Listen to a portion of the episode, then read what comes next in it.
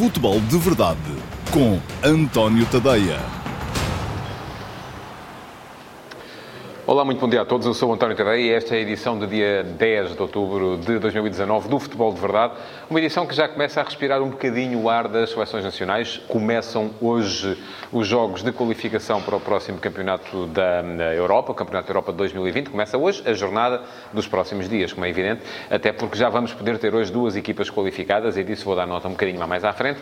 Um, antes disso, porém, uh, lembrar-vos que uh, podem fazer, quem estiver a ver em direto este, este programa no Facebook, pode fazer uh, perguntas, deixá-las na caixa de comentários e, uh, se o fizerem, eu no final responderei a uma dessas perguntas que vai ser selecionada pela equipa que produz este futebol de verdade. Portanto, já sabem, é só ir lá à caixinha de comentários, deixar uma pergunta e, no final, pode ser que a vossa pergunta seja selecionada para ser respondida. Hoje vamos falar de seleções nacionais, de Campeonato da Europa 2020, também um bocadinho de empréstimos, lá mais para o final, porque achei curiosas as notícias que uh, começam a circular à volta de João Palhinha, jogador que o Sporting tem emprestado ao Sporting Clube Braga, e de uh, Mateus Pereira, que está emprestado ao West Bromwich Albion, um, e uh, porque são em sentidos uh, diametralmente opostos, quando são dois jogadores que estão ambos a fazer boas temporadas. Portanto, isto tem muito a ver com os modelos em que os empréstimos são feitos, mas já lá vamos a seguir, para já, seleções, uh, seleções nacionais, a começar pela portuguesa. Fernando Santos vai falar daqui a bocadinho.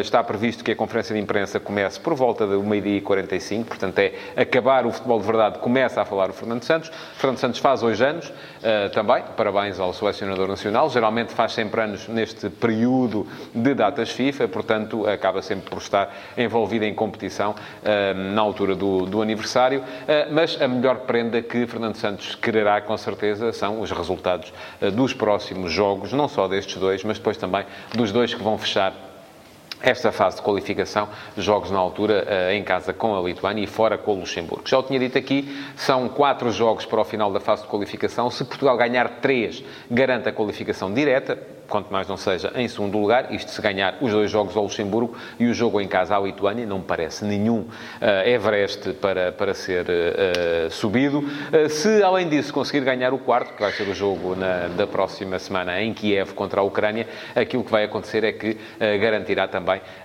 a primeira posição do seu grupo. Mas são apuradas duas equipas, portanto, não, há, não virá com certeza daí nenhum mal ao mundo. Houve uma alteração na convocatória da Seleção Nacional, a saída do William Carvalho porque viu confirmados os piores receios de lesão e viu-se que não estaria ah, recuperado a tempo de jogar pelo menos contra a Ucrânia, e parece que era essa a ideia inicial. Já se sabia que contra o Luxemburgo não ia dar, mas contra a Ucrânia possivelmente poderia até dar. Não vai dar. E Fernando Santos, que não tinha chamado ninguém para substituir Rafa, vendo reduzido o seu lote de convocados de 25 para 24, agora optou por chamar André Gomes, que também regressou à competição pelo Everton uh, no último, na última jornada da, da, da Liga Inglesa. Portanto, uh, mais uma prova de que uh, Fernando Santos não está a olhar rigorosamente para a forma do momento, porque aquilo que André Gomes fez depois da sua, da sua lesão, com certeza não seria uh, o suficiente. Fernando Santos olha, sim, para aqueles jogadores que são jogadores que lhe inspiram confiança, os jogadores com quem ele está, aquele lote de 35, vamos lá, eu acho que são 35, 40 jogadores, uh, do qual sairá sempre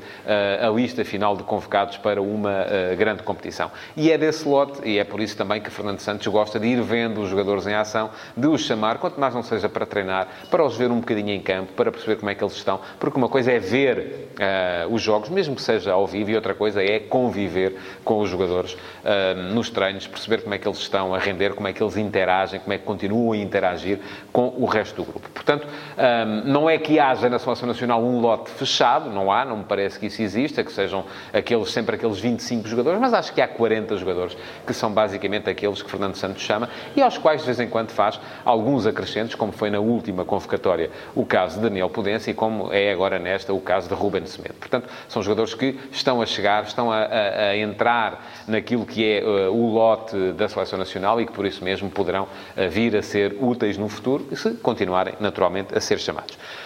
Ontem já houve uh, um jogo particular e um jogo de, de altíssimo perfil, que foi o Argentina-Alemanha. E um jogo onde estiveram em campo jogadores de equipas portuguesas. Marcos Chesino parece que esteve bem, ou esteve bem mesmo, na, na, fazendo algumas defesas de bom nível. A Cunha entrou ao intervalo e fez a assistência para o início daquilo que foi a recuperação uh, da equipa uh, argentina, que esteve a perder por 2-0 e acabou por empatar a 2. E jogou também Sarabia, o lateral direito, que pelo Flóculo Porto é que não aparece. Mais uma prova de que também na Argentina, aparentemente, aquilo que acontece é que uh, os jogadores fazem parte daquele lote que é o lote da Seleção Nacional e que quer rendam, quer não rendam nos seus clubes, e Sarabia claramente não está a render, acabam por ser chamados para uh, mostrar serviço nas seleções nacionais. Foi isso que aconteceu com o lateral direito argentino, uh, como acontece também numa série de outras seleções. Hoje vai haver uh, futebol e vai haver futebol de, de bom nível. Há uma série de jogos que me motivam alguma curiosidade e é pena que sejam quase todos à mesma hora, porque depois aí está. Antigamente, eh, quando havia jogos à tarde nestas qualificações e sobretudo quando eram jogos ao início da, ao início da noite no leste da Europa, acabavam por calhar à tarde em Portugal e estes dias em que havia jogos de seleções eram dias cheios de transmissões, eh, porque na altura também não havia tantas transmissões de jogos de campeonato e para nós gostávamos de futebol, isto acabava por ser uma, uma, um dia em cheio. Agora já não é bem assim, os jogos são quase todos marcados para as mesmas janelas temporais. Não são todos, há alguns mais cedo, mas uh, ainda assim, jogos muito curiosos para hoje. Um Holanda e Irlanda do Norte, que vai ajudar a definir um bocadinho aquilo que é o grupo C. Eu creio que a Holanda vai acabar por vencer, a Holanda é mais forte. A Irlanda do Norte começou muito bem neste grupo, mas parece-me que vai acabar relegada mesmo para a terceira posição, porque a Holanda e a Alemanha são mais fortes. Ganhando hoje a Holanda, uh, iguala a Irlanda do Norte com menos um jogo, e isto pode servir perfeitamente para uh, e igual à Alemanha também, que não joga nesta jornada, porque fez o tal particular com a Argentina ontem, um, e isto pode servir para uh, se começar já a perceber que alemães e holandeses são, de facto, as duas equipas mais fortes. Interessantíssimo o grupo E. Hoje há dois jogos, Croácia-Hungria e Eslováquia-Gales. O grupo está todo embrulhado. Um, não vai ser fácil perceber quem é que vai sair dali à frente porque Gales, por exemplo, se conseguisse hoje ganhar na Eslováquia, juntava-se aos três da frente, que são precisamente Croácia, Eslováquia e Hungria, e isto ah, vai ah, ainda permitir ali uma disputa muito acesa daqui até a final. Grupo G, Jogam os três favoritos, dois, Polónia, Eslovénia e Áustria.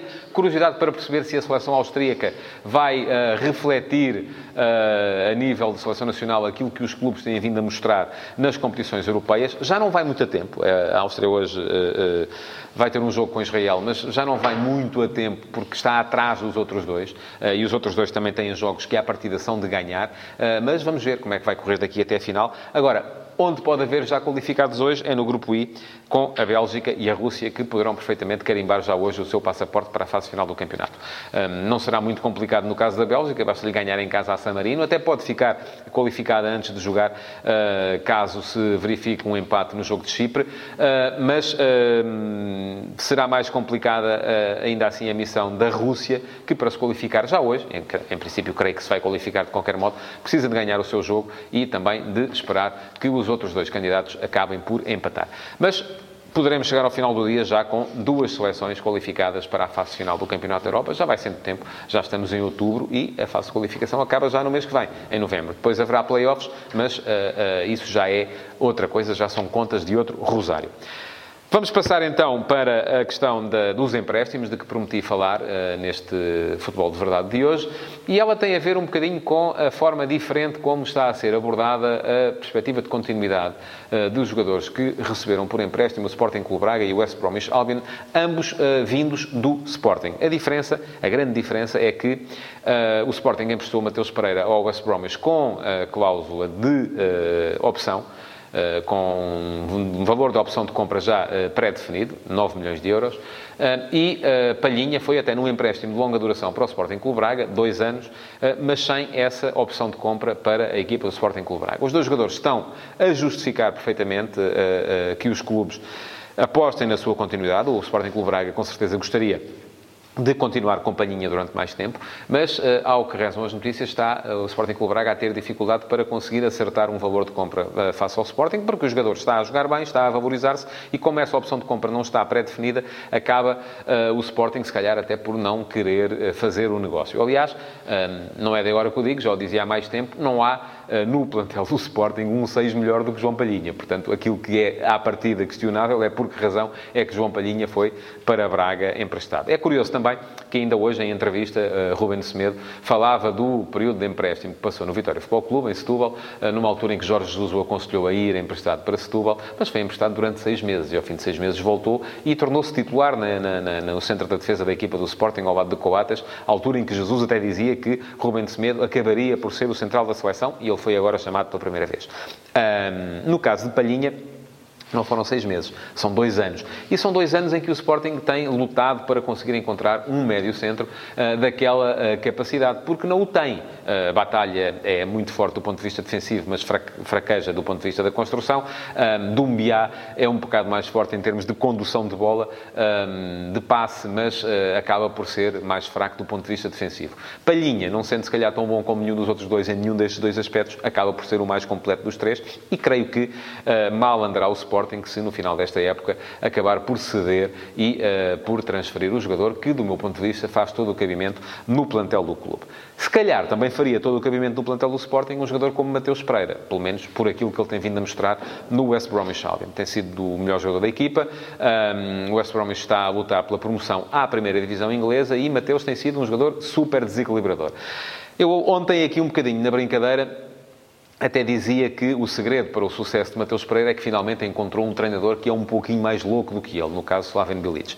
Ah, porque o grande problema de Mateus no Sporting foi sempre o mesmo. Foi uma questão de falta de compromisso, foi uma questão de indisciplina latente, ah, foi uma questão de não estar ah, para o trabalho como estavam os outros e isso, para a maioria dos treinadores, acaba por ser fundamental. Não sei, porque não estou lá, se a atitude de Mateus mudou relativamente ao treino, mas sei que, de facto, ele em campo tem sido perfeitamente um jogador completamente diferente, tem voltado a mostrar aquilo que são realmente as condições que fizeram com que ele se tornasse uma das promessas da Academia do Sporting e uh, um dos jogadores, uma das promessas eternamente adiadas, um dos jogadores que uh, o Sporting tardava em fazer render na sua equipa principal acabou por ser emprestado com uma opção de compra que ainda assim é elevada, são 9 milhões de euros, enfim, não é não é algo que se encontra aí uh, debaixo das pedras na rua, uh, mas a verdade é que, ao que parece, o West Bromwich está interessado em ficar com o jogador. Mal andaria também se não estivesse. Uh, o Sporting, se calhar, olhando para aquilo que ele está a render, até acharia que ele lhe faria alguma falta, com certeza, mas ao Sporting também faz falta o dinheiro.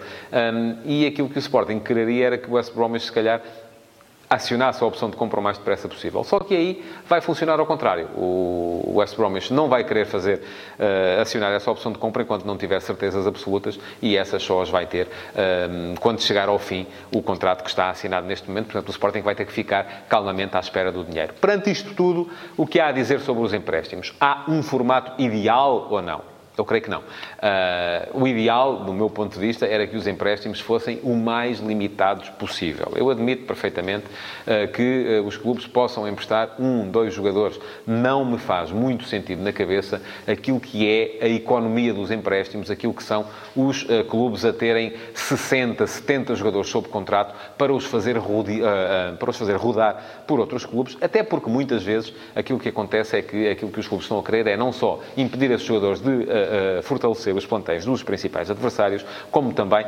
fazer com que os adversários casuísticos, as equipas com quem vão jogar a cada fim de semana, acabem por ficar uh, uh, episodicamente mais débeis quando jogam contra eles. Portanto, estamos aqui a falar de uma forma de, uh, não vou dizer falsear, falsear é muito forte para, para aquilo que estou a dizer, mas uma forma de deturpar, de torcer aquilo que devia ser a verdade desportiva. Aquilo que eu sou a favor é limitação do número de contratos que cada clube possa vir a registar e, por isso mesmo, impedindo os clubes de ter jogadores sob contrato para depois os poderem emprestar.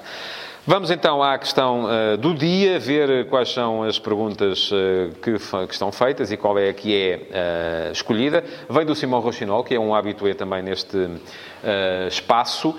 Olá Simão, bom dia. E pergunta-me o Simão, com o rendimento que o Clube Famalicão tem tido e com a explosão dos jogadores de qualidade, acha que o clube conseguirá segurar os principais jogadores em janeiro, colocando si em causa a qualidade da equipa?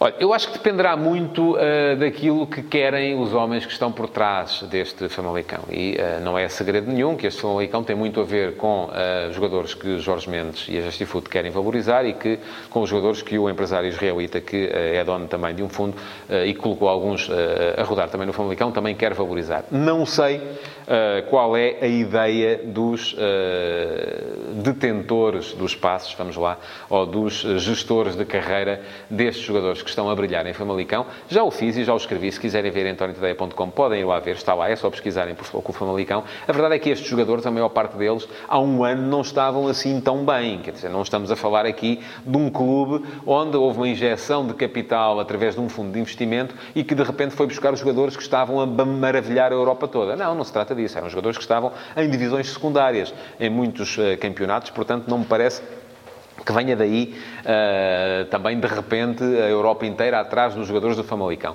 Um, agora, eu, francamente, porque gosto uh, de ver uh, a hierarquia habitual a ser desafiada, gostava que o Famalicão tivesse a capacidade para manter esta equipa até a final. Não creio que vá ser candidato ao título, mas creio perfeitamente que pode ser uma equipa que anda ali por cima e que possa até, inclusive, vir a ser, e atenção, não achava isso no início da época, já começa a admitir isso agora, possa vir a ser até, inclusive, candidato a uma qualificação para a Liga Europa, porque não, se em tempos recentes o Estoril e o, e o Passos de Ferreira conseguiram, inclusive, intrometer-se lá em cima entre, entre os grandes. Portanto, hum, espero que não, para responder à sua pergunta, espero que o Famalicão não veja a sua equipa destruída no mercado de janeiro, mas uh, não, não, em toda a propriedade não posso dizer-lhe que isso vai acontecer ou que não vai, porque isso vai depender naturalmente muito daquilo que quererão os homens que têm o dinheiro e os homens que têm, por isso mesmo, o poder de decisão no clube. Acho que o clube, sim, é que poderia vir uh, fazer alguma manifestação de intenções a esse respeito, desde que alguém pergunte, como é evidente.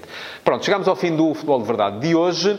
Um, não se esqueça de reagir, de pôr like, de partilhar, uh, de comentar este vídeo uh, e não se esqueça também de subscrever o Futebol de Verdade em podcast. O Futebol de Verdade já está em podcast, está disponível em todos os fornecedores de podcast que chegam ao seu telemóvel. Portanto, é só fazer lá, assinar, subscrever para poder passar a receber notificações sempre que há um novo comentário à atualidade futebolística do dia. E isto acontece todos os dias, de segunda a sexta, sempre ao meio-dia e meia, em direto no meu Facebook. Muito obrigado por ter estado aí e até amanhã. Futebol de Verdade, em direto de segunda a sexta-feira, às 12h30, no Facebook de António Tadeia.